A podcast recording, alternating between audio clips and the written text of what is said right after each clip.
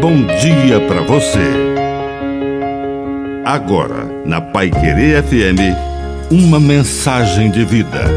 Na palavra do Padre de seu Reis.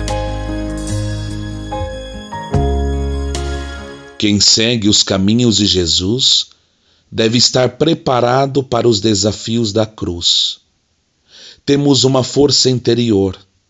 O Espírito Santo nos anima nos fortalece para que possamos dar testemunho da pessoa de Jesus e para que a nossa fé nunca seja abalada. Os cristãos sofrem perseguição desde a primeira hora. Temos uma multidão de mártires que habitam nossos altares e que nos animam com seu exemplo, com seu testemunho de dar o sangue, o suor e a lágrima pela fé.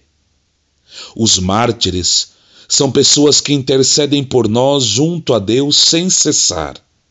Precisamos estar em comunhão com esta igreja triunfante.